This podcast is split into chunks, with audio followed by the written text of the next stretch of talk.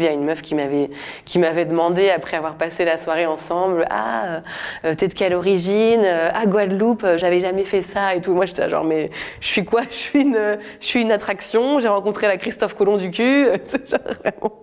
J'avais l'impression qu'elle allait me sortir sa carte avec les trucs à gratter. Voilà j'ai fait la Guadeloupe. Je suis fier d'être gay. Asexuel. Drag queen. Pansexuel. Aromantique. Femme transgenre. Et je suis fier d'être moi je suis Tani et je suis fière d'être lesbienne et humoriste. Moi, j'ai grandi en Normandie. Il y avait deux noirs dans la ville, euh, mon père et le prêtre de l'église. Ce qui fait que pendant longtemps, bah, j'ai cru que tous les noirs, je devais les appeler mon père. On va dire que ça a été pour moi une première expérience de, la différence. Quand ensuite euh, j'ai découvert que j'étais potentiellement lesbienne, je me disais, ah mince, ça fait un, un truc en plus, quoi. Euh, la première fois que j'ai embrassé une fille, en tout cas, je me souviens d'un moment où j'ai Ouais, j'ai rencontré une fille euh, dans une soirée et je sentais que potentiellement euh, je lui plaisais, etc. Et, et ouais, à un moment donné, je lui, je lui ai dit euh, franchement, je peux t'embrasser. et on s'est embrassé, c'était, trop mignon. Pour les garçons, ça me stressait par exemple le moment où fallait fallait embrasser. J'avais l'impression qu'il fallait que je m'entraîne et tout, genre avec la langue et tout. Et là, avec avec cette fille, en tout cas, je me suis pas posé de questions. C'était vraiment très doux et très simple, quoi.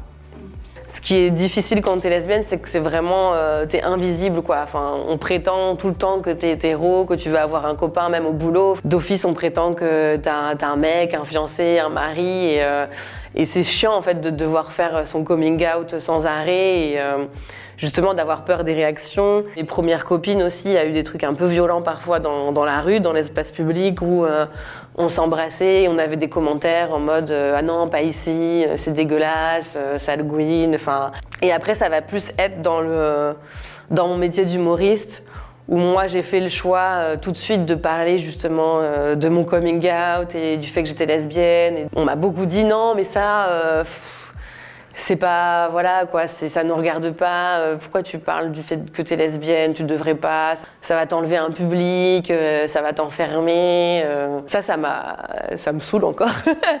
Enfin parce que je, trouve que justement au contraire il faut en parler et puis c'est ma vie quoi enfin c'est mes histoires d'amour donc j'ai envie de les j'ai envie de les raconter. Le coming out c'est un moment important de ma vie. J'ai aussi envie de de le raconter et faire des blagues dessus et justement, pour moi, euh, c'est un moyen de faire évoluer la société, de parler de ces sujets, que ça soit de moins en moins tabou, quoi, et que voilà, on puisse avancer. Quoi. Par exemple, j'ai une blague où je dis euh, que bah, ça m'énerve qu'il y ait des gens qui aient tellement du mal avec euh, l'existence des lesbiennes qu'ils ont du mal à dire même le mot lesbienne. Et donc j'ai une blague où je dis, bah voilà, il y a aussi des gens qui, qui, ont du mal à dire le mot noir, qui font. Euh, du coup, quand tu cumules, bah, on parle vraiment de toi en disant, tu sais, Tani, elle est un peu. Puis elle est. Donc je suis. j'ai l'impression d'être Voldemort. Moi, je suis en couple avec euh, une meuf métisse. Et par exemple, vraiment, on, nous prend tout le temps pour des sœurs, quoi. Vraiment, c'est. En fait, les lesbiennes noires, on est tellement peu visibles que les gens s'imaginent même pas qu'on puisse être en couple, quoi. Il y a des fantasmes sur les, sur les lesbiennes, il y a des fantasmes sur les métisses. Quand t'es les deux, c'est genre jackpot ou pas. Chez les lesbiennes, on a pu un peu euh, euh, voilà, euh, fantasmer sur moi, euh, considérer que parce que j'étais antillaise, j'avais telle compétence sexuelle. Je sais plus, il y a une meuf qui m'avait qui m'avait demandé après avoir passé la soirée ensemble, ah, t'es de quelle origine? Ah, Guadeloupe, j'avais jamais fait ça et tout. Moi, j'étais genre, mais je suis quoi? Je suis une, je suis une attraction. J'ai rencontré la Christophe Colomb du cul. j'avais l'impression qu'elle allait me sortir sa carte avec les trucs à gratter. Voilà, j'ai fait la Guadeloupe.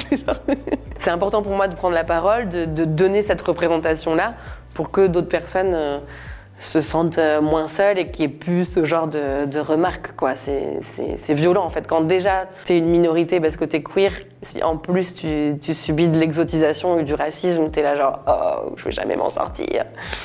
Donc euh, voilà. Ça fait que un an et demi, voilà par exemple qu'on a la PMA pour les, pour les lesbiennes. Et encore, c'est pas accessible pour tout le monde puisque ça n'inclut pas les, personnes trans. Et que moi, par exemple, en tant que meuf métisse, euh, je sais que les délais d'attente sont hyper longs pour les dons de sperme euh, de personnes noires. Donc, euh, il faudrait que j'attende 8 ans. C'est un peu long.